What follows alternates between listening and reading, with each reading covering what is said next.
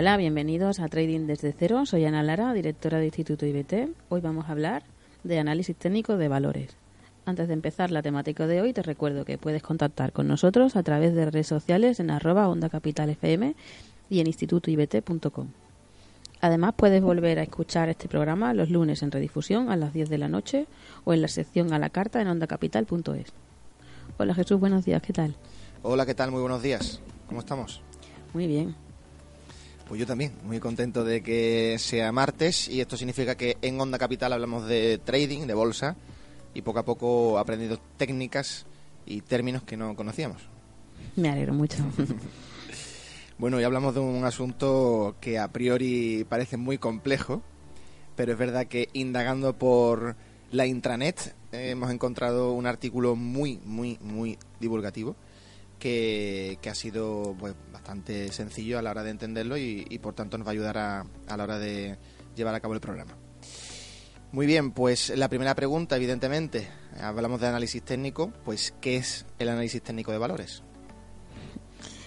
El análisis técnico de valores suele ser eh, la, la forma de analizar valores por la que se empieza a aprender esto, puedes analizar los valores de forma técnica o de forma fundamental o de forma cuantitativa. Entonces, eh, el análisis técnico eh, eh, empezó en el siglo pasado.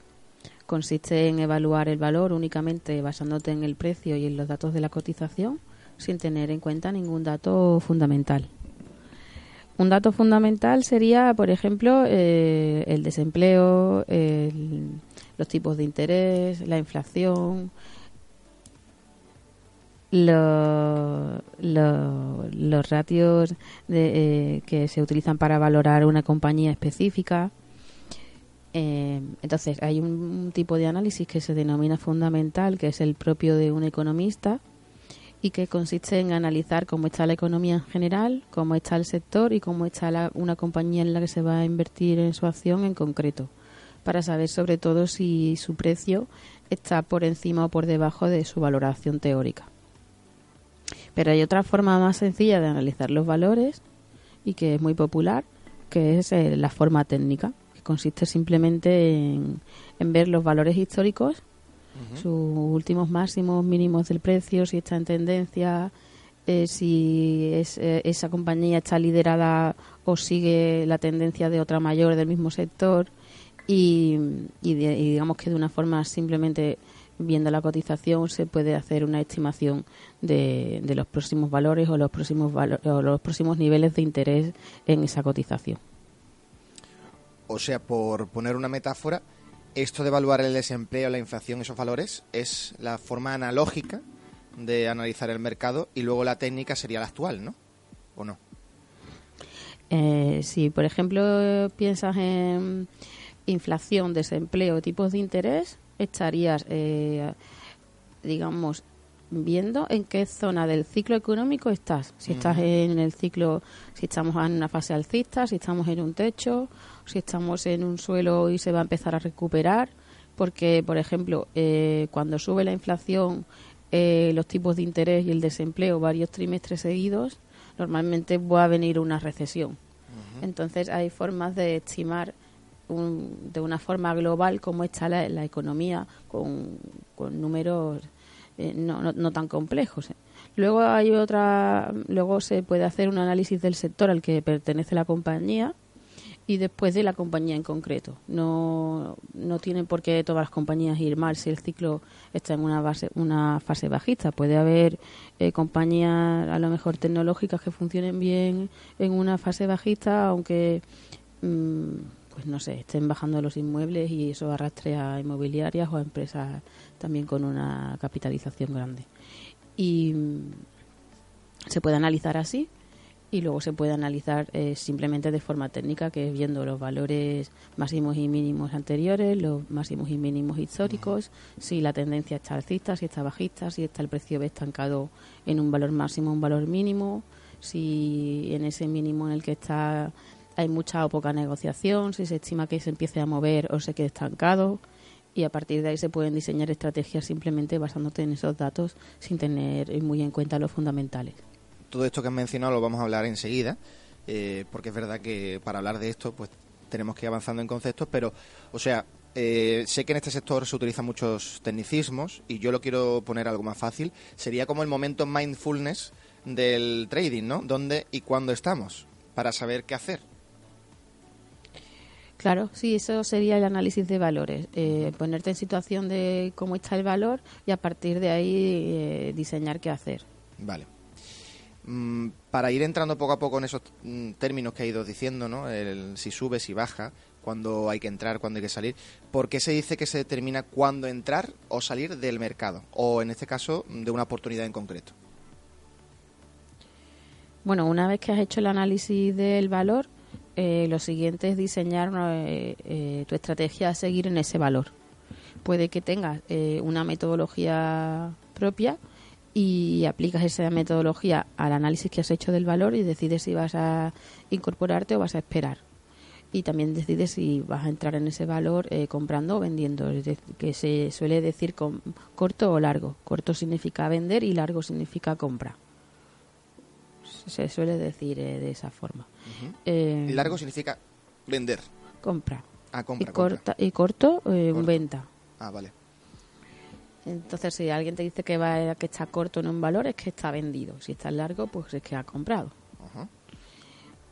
Y, bueno, pues hay muchas estrategias y dependiendo de la que utilice cada uno pues y su análisis, pues decidirá seguir una estrategia u otra. Puede ser que una persona decida comprar un valor y otra venderlo y no significa que uno vaya a ganar y otro a perder, porque pueden que tengan distintos plazos de inversión y que a corto plazo eh, haga un movimiento y a largo se mantenga otro.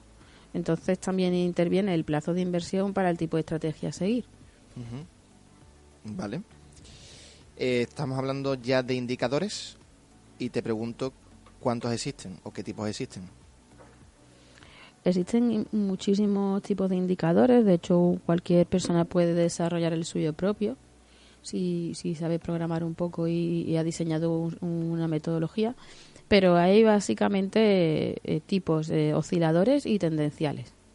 Los tendenciales te indican si el mercado está al alza o a la baja y los osciladores te indican eh, si va a haber un posible giro al alza o a la baja porque eh, hay más fuerza compradora o más fuerza vendedora. Normalmente se usan combinados. Los osciladores eh, suelen funcionar mejor cuando hay una tendencia y funcionan peor cuando el mercado está en un suelo o en un techo. Y los tendenciales suelen ir con retraso, es decir, te, te dicen que hay tendencia cuando realmente la tendencia prácticamente es visible. Entonces es posible a lo mejor combinar ambos para diseñar una estrategia. No, no es lo que solemos hacer en la escuela, pero se podría hacer. Sería más completo, ¿no? Eh, bueno, eh, sería una forma esquemática de decir que eh, primero mira si hay tendencia al alza o a la baja y luego te incorporas en el retroceso o en el punto que más te interesa apoyándote en otro en otro criterio adicional. puedes usar un indicador o lo puedes hacer de más formas. Algunos indicadores eh, tienen retrasos sobre lo que ocurre en el precio y a veces los puntos de entrada que te dan no son tan tan bonitos como puede sonar en teoría. Entonces, el hecho de usar indicadores o no, pues depende de la combinación que tengas y, si te gusta usarlos, pero en este caso nosotros lo hacemos de otra forma. Has dicho anteriormente, eh, para que todo el mundo nos entienda, ¿vale? Eh, al alza y la baja y luego suelo y techo. Sí. Por si nos puedes explicar un poco más sobre esto.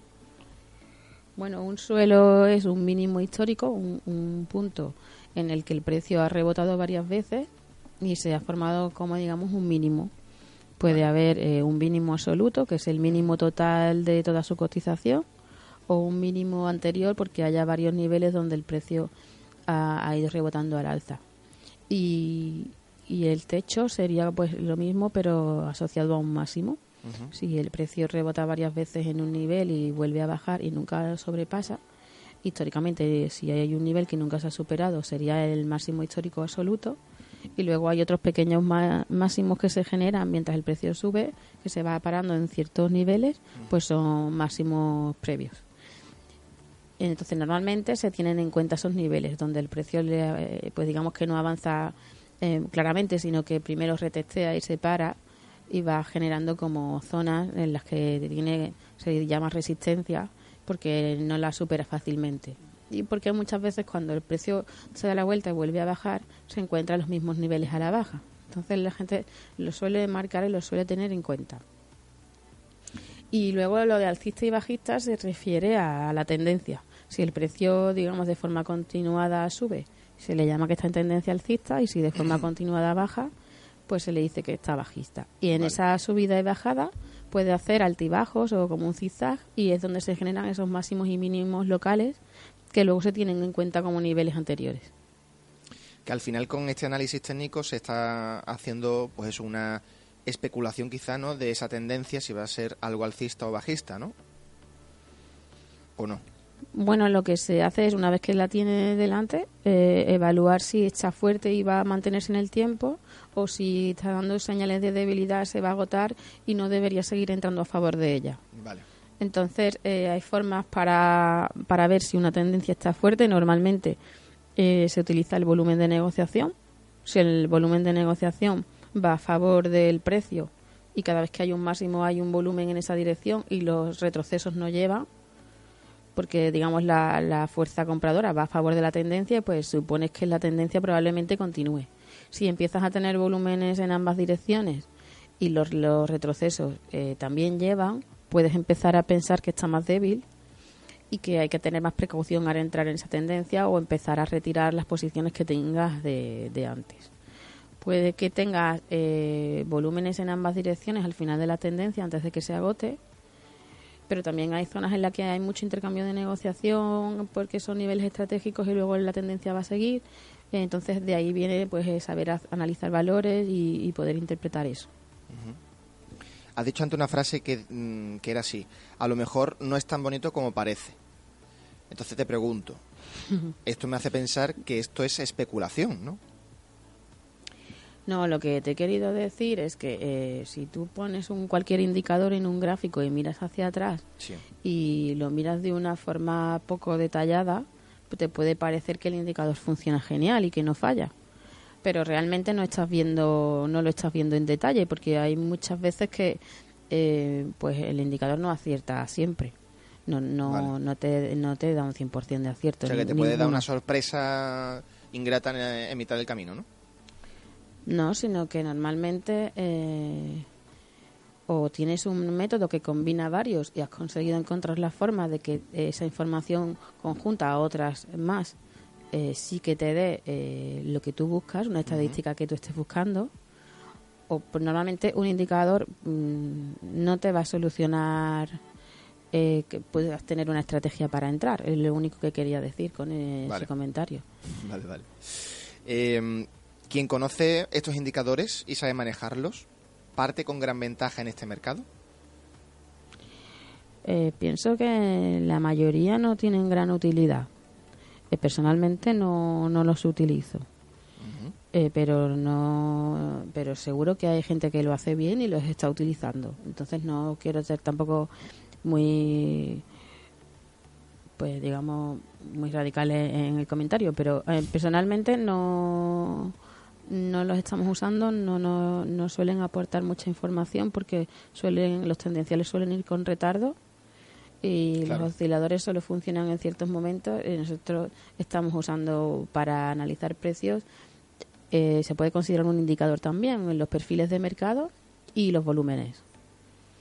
Pero eh, bueno, tampoco es que sea la única forma, hay muchísimos sistemas de trading que funcionan, simplemente que en este caso yo no suelo utilizarlos mucho. Cuando has dicho van con retardo es porque esperan a que pase algún movimiento en el mercado para dar un resultado, es decir, no es un análisis que se adelante a lo que podría pasar. Exacto, no es un análisis predictivo que te pueda decir qué va a pasar, sino que te mide lo que ya pasa y te da la ah, información después. Con lo que realmente eh, ya tú estás viendo en el precio lo que ocurre, no te hace falta eh, que el indicador te lo diga, a no ser que eh, esté incorporado dentro de un código y tú quieras que ese indicador le diga al código en qué zonas ocurren X cosas. Pero en general, si vas a hacer un análisis gráfico manual, mm, tampoco que con dos indicadores vayas a solucionar eh, Hombre, sí, pero también es verdad que hay personas que a lo mejor no tienen mucha trayectoria en el mercado y sí necesitan ese complemento, ¿no? Porque a lo mejor, tú, lo, como tú has dicho, dices, ya en el precio se ve cómo está el mercado, pero a lo mejor si es nuevo o lleva poco tiempo, necesita algo más, ¿no? Necesitará practicar. Bueno, ya te he dicho mi opinión. sí, sí, sí. Bueno, y, y es raro, ¿eh? Porque tú eres un, un ser objetivo. Eh, te pregunto, ¿qué es un gráfico de velas japonesas? Me llamó mucho la atención. Bueno, hay varios tipos de gráficos. Los hay de líneas, de barras, de velas, de punto y figura. Eh, el de línea es simplemente que te muestra el cierre de... Imagínate que es un gráfico de minuto. Pues el, el cierre de cada minuto, el valor del precio y vas pintando una línea. El de barra eh, te hace como una, una barrita que tiene dos... O sea, el de velas japonesas marcas. es el primero que has dicho. No, ese es el de línea. Es el de línea, vale. El de barras eh, sería una barrita por cada minuto, donde y la barrita tiene la longitud del máximo y mínimo que ha alcanzado el precio en ese minuto, y dos, dos marcas, izquierda y derecha, que te indican dónde abre y dónde cierra esa vela, esa barra, perdón. Y la vela es exactamente lo mismo, pero eh, la parte entre la apertura y el cierre está coloreada. Normalmente se pone rojo cuando abre y cierra, cierra más abajo y verde cuando abre y luego cierra más arriba, porque es muy visual y muy cómodo y son las que se suelen utilizar. Pero luego hay a lo mejor eh, otras velas que también son visuales, que son las Heikenachi y punto y figura. Hay ma- muchos tipos de gráficos. Y según pues el tipo de indicadores de operativa o de datos que quieras analizar, eh, escoges el más cómodo para ti. Ah, vale, vale. O sea que no... Pero el más popular yo diría que pueden ser las velas. ¿no? Que no, pero, mm, o sea, cada tipo ofrece a lo mejor más datos que otro. No cada tipo ofrece el mismo dato de manera representada de manera diferente, ¿no? El mismo dato representado de manera diferente. Ah, ¿sí? Exacto. Sí, siempre es el precio, pero puede ser ¿Y una por qué barra. existe tanto tipo? Las velas japonesas se, la- se utilizaban para negociar arroz hace unos cuantos siglos. Luego se fueron conocidas en Occidente y se hicieron populares porque son muy, muy visuales y muy cómodas. A mí me gustan, la verdad. Y, y bueno, pues eh, es un gráfico que se utiliza mucho. Vale. Eh, por tanto, mm, bueno, por, por curiosidad, ¿vale? Porque has dicho antes abrir y cerrar el mercado. ¿Cuándo abre y cierra el mercado? Eh, Bueno, me he hecho referencia a abrir y cerrar la vela. Ah, vale. Pues la vela, si, que- si estamos en un gráfico de minutos, que Sí. tú quieres, digamos, el dato de cotización minuto a minuto, De un día, ¿no? no sé el gráfico de minuto, pues dentro del día, cada minuto tienes un dato. Y en ese minuto, eh, cuando el segundo 1 abre el minuto, el segundo 60 cierra el minuto. Vale. Esa es la apertura y cierre del minuto. Son Vale. dos marquitas, izquierda y derecha. Izquierda la apertura, cierre la derecha si es una barra. Y la barra tiene la longitud del precio máximo y mínimo que se ha alcanzado en ese minuto. Ajá. Si es una vela es igual, pero hay como un cuerpecito de color entre la apertura y el cierre, si es verde hacia arriba y roja si es hacia abajo. Y luego tiene dos mechas, aparte del cuerpo tiene dos mechitas que te indica el máximo y el mínimo de ese minuto. Puede ser velas de minuto, de cinco minutos, de hora, de día, de semana. Entonces de una forma visual vas viendo en qué rango ha estado el precio en ese, en ese espacio de tiempo y, y vas viendo pues el histórico de muchas velas pues si el precio ha estado más volátil, menos volátil. eh, ¿Y qué mejor? Ana, ¿Estar pendiente todo el rato del minuto, cómo avanza en el minuto, o, o esperar a la tendencia del día? Bueno, depende de tu plazo de inversión. Eh, querrás ver un tipo de gráfico u otro. Si tú vas a. eh, Tu estrategia es, no sé, cobrar dividendos de acciones y lo que quieres es sostenerla cinco años, el gráfico de minuto no te afecta a nada. Aunque a lo mejor quieres verlo semana a semana para ver qué tal va todo. Y luego pues querrás hacer una métrica mensual o al año. Pero si, por ejemplo, estás haciendo intradía y tú piensas abrir y cerrar una operación en el día, sí que a lo mejor quieres ver el dato cada 5 minutos o cada 15 minutos y no te vas a esperar eh, a que acabe el día para saberlo, sino que podrás ir tomando decisiones antes. Y la combinación de gráficos que utilices para tu estrategia forma parte de eso, de cuál es tu estrategia a seguir. Si vas a sostenerlas más en el tiempo, si volúmenes contrarios te hacen cancelar la operación y te retiras, eh, pues depende de cómo lo tengas planteado. Eh, entonces, para recapitular, el color verde eh, significa que sube el precio, ¿no? Sí. De cotización. Sí. Y el rojo que baja. Sí, y puede ser rojo-verde, puede ser blanco-negro, lo configuras a tu ah, gusto. Blanco-negro sería la forma tradicional en Japón. ¿A ti te gusta blanco y negro, no? Y yo las tengo en rojo y verde. Ah, vale. y cada uno las pone como que les gustan más. Vale, vale, vale. Muy bien. Eh, te, pregunto, cuando el punto se pone verde, sí. que estamos hablando que, que está ascendiendo el precio, ¿siempre tiende a subir más de un punto? No. O sea, puede subir un puntito y se queda ahí. Puede subir varias seguidas, puede subir el siguiente bajar, puede hacer eh, lo que le toque hacer. Es solamente una representación gráfica de lo que hace. Vale. Y una señora que nos esté escuchando, ¿vale? Mm. Con mucha paciencia para entender absolutamente todo, diga, bueno, pero entonces, ¿qué hace que suba y que baje en un mismo día? Pues, ya sé que esto lo eh, respondiste, pero bueno, para hacer una recapitulación a aquellas personas nuevas. Sí, eh, normalmente lo que mueve el precio es el volumen de negociación. Hay una subasta de compra y de venta eh, y, el precio, digamos, va cotizando según la, oferta y la demanda de la gente que está demandando o ofreciendo su. Imagínate que es una acción.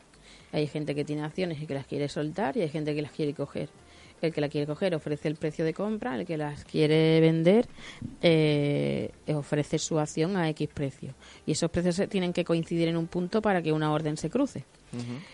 Eh, entonces va habiendo una subasta, eh, demanda y oferta. Y cuando se cruza un precio con otro, se casa la orden y se cierra. Cuando hay mucha demanda, mucho volumen de negociación, muchas personas o pocos intervinientes con mucho capital, esa, esa horquilla de precios entre la oferta y la demanda se acerca más y hay más negociación. Normalmente lo que mueve el precio es que haya negociación.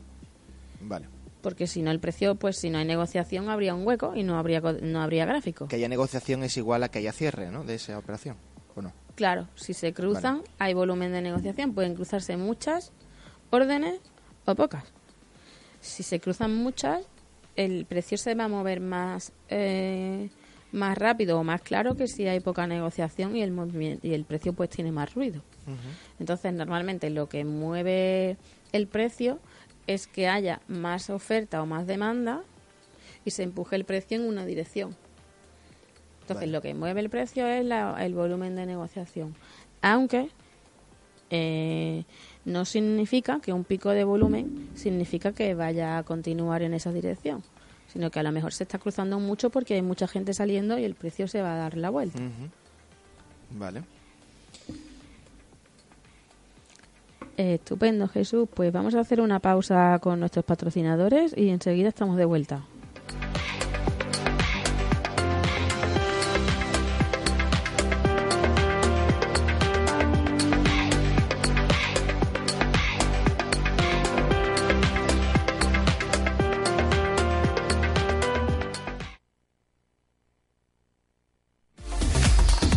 Quédate con nosotros, enseguida estamos de vuelta. Onda Capital 95.1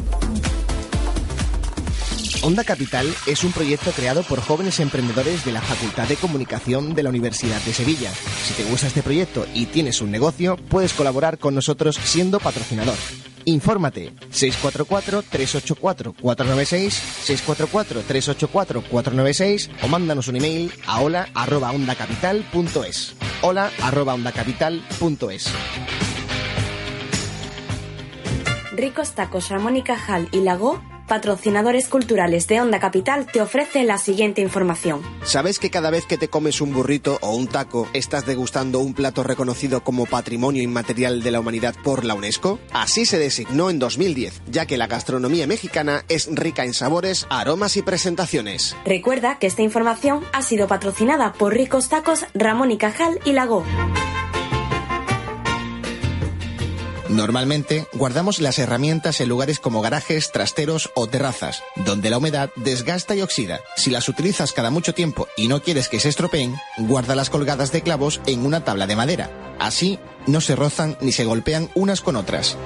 Después de utilizarlas, úntalas con aceite de linaza cocido. Se mantendrán como recién compradas. Es una sugerencia de Ferretería Manolo, Pino Montano. Mira esa ardilla. Qué bonito es este bosque. ¿A dónde llevará ese sendero? No, Aroa, no, no, no, no. Ahí hay una señal de prohibido. Pero Carlos, ¿no sabes que a mí me encanta lo prohibido? El Despelote, el programa de lo prohibido, el más atrevido. Un programa donde nada nos da vergüenza y destaparemos todas las intimidades. Todos los jueves, de 11 de la noche a 1 de la madrugada, en el 95.1 de la FM en Onda Capital. Hola, futuros compañeros, soy Enrique Jiménez, autor del libro de Opositor a Policía, y vamos a empezar nuestra andadura en Onda Capital 95.1 y ondacapital.es del programa de Opositor a Policía, todos los jueves a las 12 de la mañana. Así que os esperamos. El siguiente consejo está patrocinado por el instructor de mindfulness alejandromoreno.es. Tu cuerpo vive en el presente, pero ¿tu mente también lo hace? Con la práctica de mindfulness se trabajan las técnicas para prestar atención al momento presente y alcanzar el estado de conciencia plena sin juzgar. Esta disciplina, que es una versión sistematizada y aconfesional de la meditación, mejora la calidad de vida de las personas. La práctica de mindfulness se puede aplicar a diversos ámbitos como la sanidad, la educación, las relaciones dentro de una empresa, la prisión o incluso para tratar adicciones. Recuerda que este consejo está patrocinado por alejandromoreno.es. Si tratas a tu mascota como a un miembro más de la familia, te interesa el siguiente consejo patrocinado por arnicaveterinaria.com. Aunque no lo sepas, las mascotas también sufren estrés y el estrés prolongado puede derivar en problemas de salud, ansiedad y problemas de comportamiento que a menudo dificultan la convivencia y el desarrollo de las actividades normales con el animal. No descuides a tu mascota, cuídala. Recuerda que este consejo está patrocinado por arnicaveterinaria.com. Respira Inspira. La siguiente información está patrocinada por Michelle Goodrick de karmukayoga.com, siempre con doble K. ¿Sabías que el yoga no solo es beneficioso para el cuerpo? También lo es para nuestra mente. El yoga mejora el bienestar psicológico de las personas, nos ayuda a aliviar el estrés y la tensión de nuestro día a día para que tengamos una perfecta armonía entre el cuerpo y la mente. Haz que fluya la energía. Recuerda que esta información está patrocinada por Michelle Goodrick de karmukayoga.com.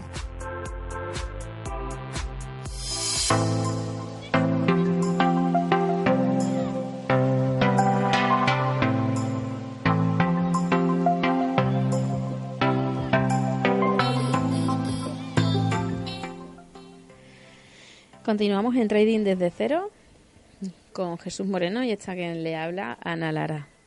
¿Qué tal, Jesús? Pues muy bien, aquí disfrutando del análisis técnico y ahora te quería hacer una pregunta eh, diferente. ¿Qué es una media móvil? Eh, es un, una forma de analizar si estamos en tendencia o no. Una media móvil te calcula la media de los últimos precios, la cantidad que quieras, de los últimos 5, los últimos 10, los últimos 100, y te lo dibuja en el gráfico como una línea. Entonces normalmente se considera que si el precio está por encima de ese promedio está subiendo y si está por debajo de su promedio está bajando. Se utiliza para ver si, si hay tendencia. Muchas veces se utilizan el cruce de dos o tres medias, una corta y otra larga, por ejemplo, una de 15 sesiones, una de 70 y una de 200 y si todas están paralelas y alcistas, se considera que el precio sube y al revés. Y cuando están cruzándose entre ellas y no están todas paralelas en una misma dirección, pues se entiende que el precio está como lateral o a la espera de... Pero también son eh, una forma de indicador que también lleva retardo. Entonces te lo indica si está en tendencia o no, pero un poco después de que se inicie y un poco después y te anuncia que se termina un poco después de que acabe. Por lo que, bueno, pues depende cómo la estés usando, mm, te pueden funcionar bien o no. ¿Y qué es un canal envolvente? ¿Para qué sirve y qué relación tiene con lo anterior, si es que tiene alguna? Un canal envolvente, eh, A ver, un canal es cuando tú tienes el precio, por ejemplo, al alza, y imagina que te hace una figura de zigzag y tienes eh, dos líneas que contienen a ese zigzag. Eso es un canal y son líneas rectas. Envolvente puede ser eh, unas bandas de Bollinger, una desviación estándar, que son otro tipo de indicadores que te calcula del precio, la media móvil y dos líneas paralelas que contienen al precio. Entonces, en lugar de ser un canal recto, son como una onda que acompaña el precio en que tú estimas que ese precio va a estar siempre contenido en esas ondas. Eh, te sirve para saber cuándo el precio se mueve a un extremo de la banda y puedes presuponer que vuelve a su media, si por ejemplo está en una tendencia sostenida, o para eh, estimar cuándo ya ha llegado a, a un nivel pues que ha estado rebotando varias veces. Mm, Es una forma también de, de- de- de indicador tendencial. Vale, este gráfico que me has dibujado en el aire, eh, con tu tinta virtual, ¿revela ese gráfico de volumen? El precio con su media Sí. y su envolvente.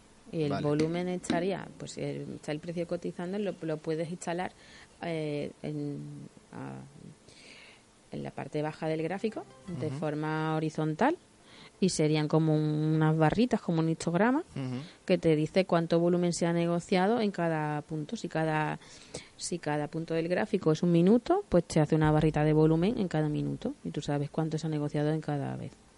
Hay también volúmenes verticales. En lugar de negociar, en lugar de indicarte cuánto se ha negociado ese día por minuto, te indica cuánto se ha negociado en cada precio. Vale. Eh, independientemente de cuánto tiempo haya estado en ese precio. Entonces, sabes si hay un precio en el que se está negociando más.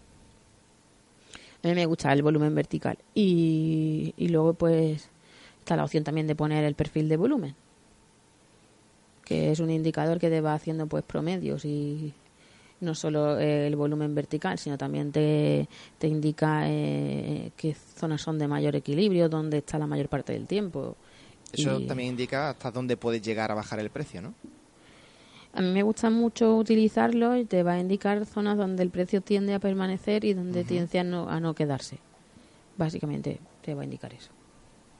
Muy bien. Ese indicador, por tanto, es una garantía, ¿no? De, no sé, de hasta dónde puedes llegar, hasta dónde, si estás interesado en la compra, hasta dónde puedes vender, ¿no?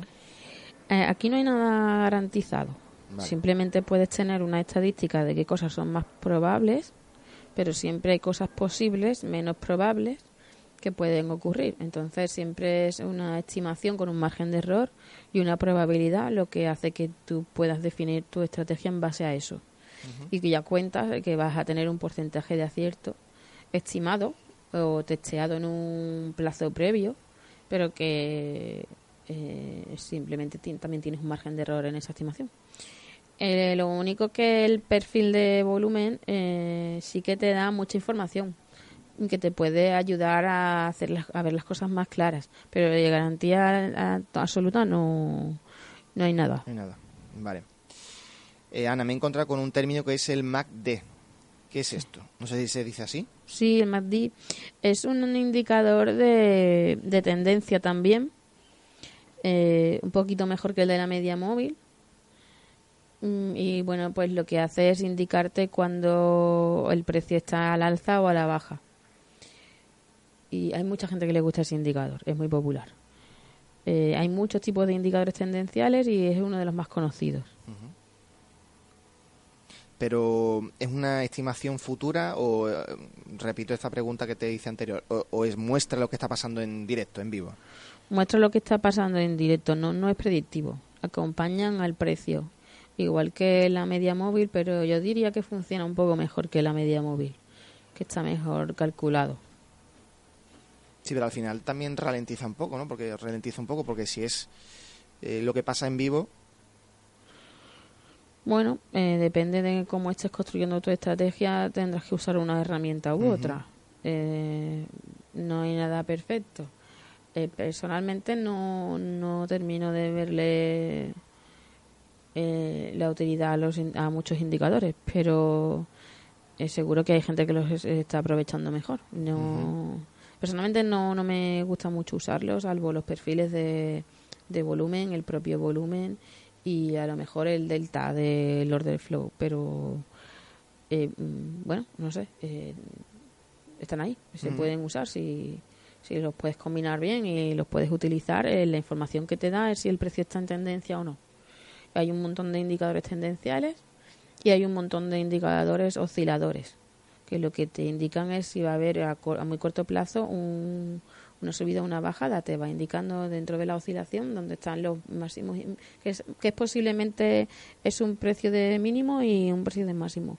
El oscilador sí que es un poco más predictivo porque una vez que se sale de sus límites y se considera que el valor está sobrecomprado o sobrevendido, estimas que va a volver a su zona de equilibrio.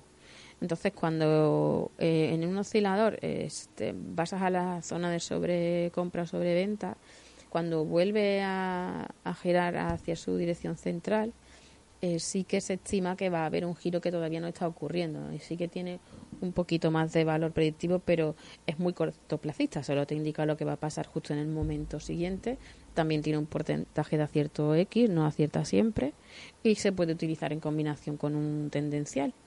Normalmente la gente cuando empieza a aprender análisis técnico suele intentar combinar ambos y buscar una forma sencilla de hacerlo, pero con el tiempo eh, no es lo que se suele utilizar. Vale. Eh, sin embargo, por ejemplo, el Market Profile o el Order Flow, hay gente que lleva años que ya conoce todas las herramientas que hay y que lo sigue usando, porque tiene una utilidad muy clara. Pero bueno, pues son herramientas y cada uno las puede utilizar en función de lo que necesite. Em, también me he encontrado con un término, no sé si lo voy a decir bien. Yo lo veo aquí, porcentaje R. Williams. Es un oscilador. ¿Cómo Es, se llama? ¿Cómo- eh, ¿Se dice así? No. El, el R. Williams, sí, es una- sí, sí, está bien. En el, es, un, es un indicador eh, oscilador que te indica cuando el precio está sobrecomprado o sobrevendido, cuando se estima que va a ser ya un máximo o un mínimo del precio, pero se refiere a un máximo o un mínimo local, no a un, no a un valor, un máximo absoluto del precio y que ya se dé la vuelta a la tendencia, sino que va a haber un pequeño retroceso al alza o a la baja según si está en el, el oscilador en un extremo u otro. Es como, como si fuese una bandita de valores y el, oscil- el oscilador está por un extremo de la banda hacia a- en la parte alta o en la parte baja. Eso te indica que probablemente el precio esté haciendo un máximo o un mínimo. Y sí que tiene un, un enfoque más predictivo que los tendenciales. Te- se intenta adelantar a lo que va a ocurrir. Que es lo suyo, ¿no? Bueno, luego lo que ocurre es que también tiene lo que te decía antes, un porcentaje de aciertos, no, no son infalibles y, y pues en función de cómo hayas hecho tu estrategia te podrán funcionar o no. ¿Este es tan, tan conocido como los anteriores que hemos mencionado o no? Sí, sí, es Ah, muy ¿sí? conocido también. Sí, sí, son ejemplos típicos de osciladores, eh, de indicadores osciladores y de indicadores de tendencia. O sea, te ayudan al final a imagin bueno, imaginarte no, a previsualizar un poco a cómo va a evolucionar el mercado en ese día, ¿no? Tiene una estimación. Eh, si te gustan los indicadores es posible, pero si no los utilizas porque piensas que llevan retardo en su información, Claro. pues eh, simplemente yo creo que a lo mejor al inicio cuando una persona empieza a estudiar análisis técnico le sirve como punto de partida para empezar a hacerse con el gráfico y a entender cómo funciona, pero a largo plazo eh, las personas que tienen más experiencia no son las herramientas que más usan. Eh, eh, por ejemplo, si pones un perfil de mercado, mm, puedes tener el valor graficado prácticamente sin hacer eh, mucho. Tienes todos los niveles marcados de forma automática y son muy claros, son donde ha habido más negociación y donde menos, donde el precio se ha generado un equilibrio, eh, donde tenían los equilibrios ayer, eh, donde está, donde ha habido más negociación y menos y es una información que no es con retraso ni predictiva, que es la que es, donde ha habido más negociación, donde menos, donde se ha parado el precio y donde no. Mm, Pues, pues depende de cómo lo quieras enfocar. Vale. Bueno, Ana, pues pasemos a hablar sobre soportes y resistencias. Eh, ¿A qué nos referimos?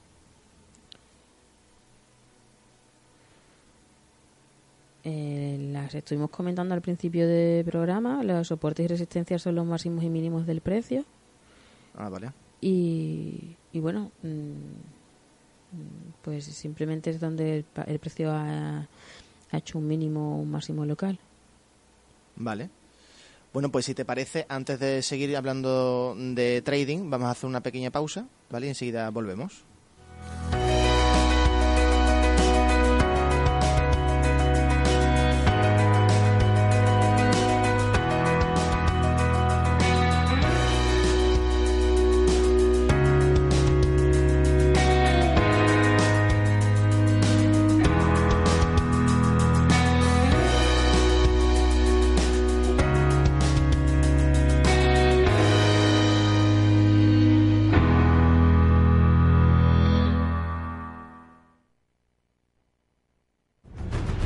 Muchos medios, muchas noticias y Sevilla la última. Por eso estamos aquí. Onda Capital, la radio de nuestra ciudad. InstitutoIBT.com patrocina Trading desde cero, un programa divulgativo sobre inversión en bolsa y trading.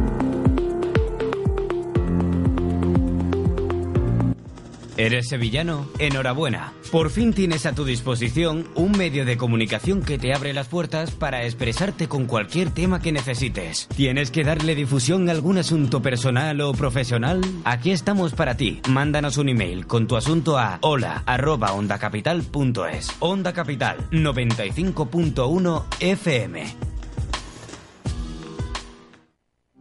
Onda Capital es un proyecto realizado por jóvenes emprendedores de la Universidad de Sevilla.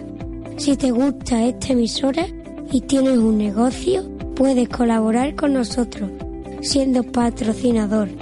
Llama al 644-384-496, 644-384-496. Gracias. Onda Capital, tu radio hecha por periodistas sevillanos.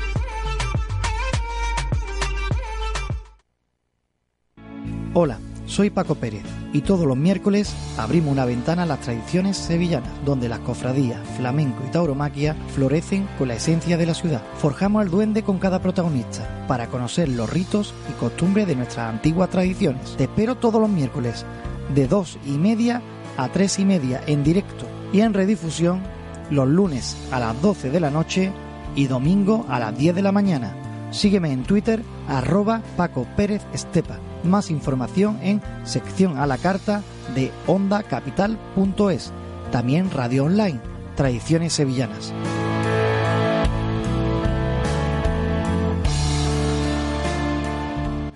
La radio como experiencia extraescolar es muy interesante y educativa. En la radio aprendemos a hablar y expresarnos con soltura. Por eso los niños escuchamos Onda Capital. Era 95.1 de la FM. La radio que te mereces. Onda Capital 95.1 FM.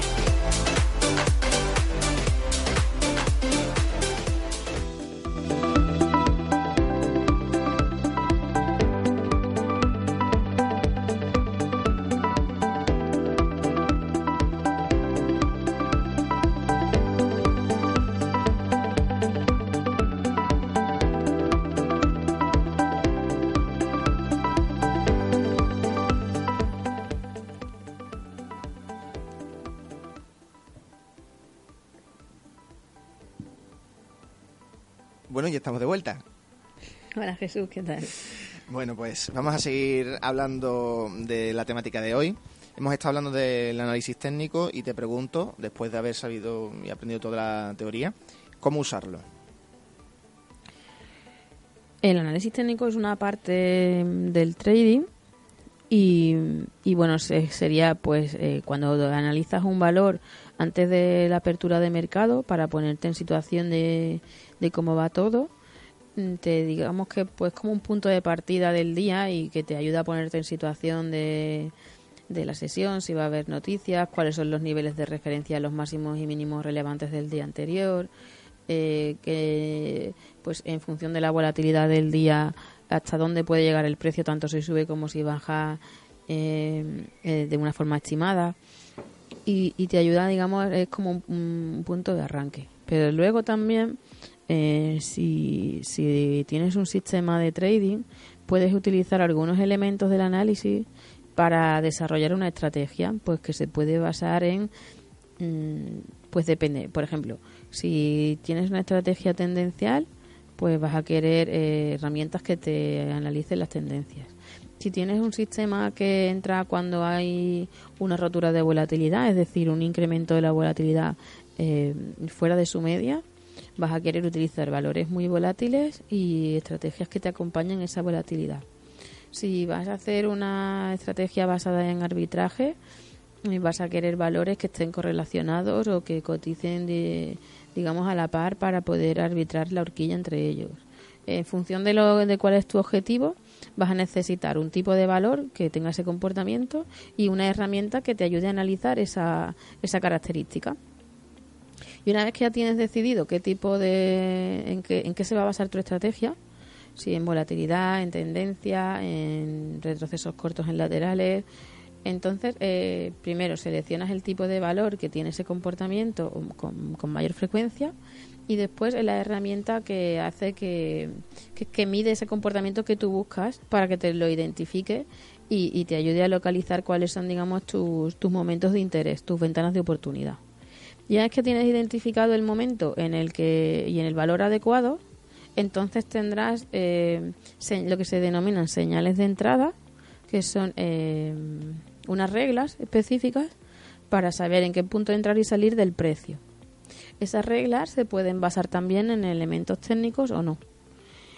Y, a partir de con esas piezas y una gestión monetaria, ves, digamos que sería eh, los componentes básicos para crear un sistema. Identificar qué quieres hacer, el tipo de valor que tiene ese comportamiento, cómo eh, identificas el momento en el que ese comportamiento se da, porque aunque ese valor tenga, eh, eh, pues digamos, suela tener un comportamiento, por ejemplo, el euro dólar va a tender más a lateralizar que que te digo, el yen con el australiano en momentos de subida de tipos.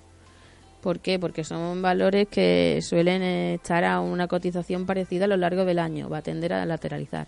Eh, pues si tú quieres eh, tener un sistema que opere en laterales, vas a buscar eh, valores que suelen estar en lateral. Si quieres usar valores, un, un sistema tendencial, pues vas a buscar valores que suelen hacer tendencias. Si quieres coger un sistema que aproveche incrementos de volatilidad, pues vas a buscar valores que suelan tener eh, un comportamiento más errático y que pasen de un rango a un incremento de volatilidad de forma puntual. Y, vas a tener necesitar a una herramienta, puede ser un indicador o otro tipo de, análisis que te identifique en qué momento ocurre eso. Y a partir de ahí, eh, diseñar unas reglas para entrar y salir, que también se pueden basar en análisis técnico o no, que son más específicas y que te dicen dentro de ese momento justo en qué momento entrar, dónde colocar el stop, dónde está el target estimado y, justo también dónde salir o en el target estimado o, por qué motivo se debe cancelar una operación antes de ese target que se había estimado o antes o después y una gestión monetaria para saber eh, cuánto cuánto se arriesga por posición y, y bueno cómo se gestiona ese riesgo. Con esas piezas se puede empezar a construir un sistema. Y, bueno, sería como un esquema muy básico de qué piezas hacen falta, pero podría ser un, punto de inicio de cómo hacerlo. Eh, has puesto bastantes situaciones hipotéticas. Si quieres conseguir tal, si quieres mm, desarrollar estrategia por tal, eso, ese si quieres, ¿qué lo determina el valor? O no sé, ¿O qué lo determina? ¿El, gusto de la persona? sí, el trader es, digamos, eh, se suele especializar en un, tipo de, de sistema que él elige. Bien porque ese sistema le es más afín, bien porque lo conoce mejor o porque le gusta, pero siempre al final eh, te terminas especializando en algo y, y, bueno, pues lo construyes en función de eso. Igual que un empresario puede invertir en crear una farmacia o crear una cadena de franquicias, tú inviertes en lo que consideras que entiendes y que vas a hacer mejor y después lo desarrollas. Entonces, el trader también tiene mucho, dentro de que sea negociación en bolsa, hay muchos campos de especialidad Y siempre va a haber eh, una persona que le guste especializarse en acciones americanas, que le guste especializarse en índices europeos, en divisas, en roturas de volatilidad, en arbitrar horquillas, en infinitas cosas. Entonces, eh, una vez que has elegido en qué inviertes o el estilo de sistema, tienes que buscar los valores que tienen ese comportamiento, las herramientas para identificarlo y a partir de ahí entonces las reglas de entrada y salida que pueden ser estar basadas algunas en análisis técnico o usarlo como como a, ayuda en paralelo a, otras herramientas. Entonces, eh, eh, todo esto del análisis técnico es muy gráfico, muy visual, muy sencillo de hacer para alguien que empieza, es un buen punto de arranque y puede ser una herramienta de apoyo en un momento dado pero luego eh, tampoco es suficiente para empezar a operar hay que pues hay que crear eso primero una estrategia luego testearla mm, ver que en el tiempo funciona bien en distintas situaciones de mercado saber cuándo no la tienes que usar en qué periodos usarla y en qué periodos no y son algunos elementos más que espero que podamos ver en, en los siguientes programas y que podamos hablar eh, cada día de una temática para ir completándolo pero así de forma esquemática, para poder empezar a usar el análisis técnico te harían falta más piezas y de forma resumida pues son esas. Muy bien. Eh, pues Jesús, ha sido un placer como siempre estar contigo. Eh, Igualmente, muchas gracias por responder tantas dudas. espero que en el próximo programa podamos hablar un poquito más de estrategias de trading. Y hasta aquí por el programa de hoy. Eh, nos vemos el próximo martes. Hasta el próximo martes.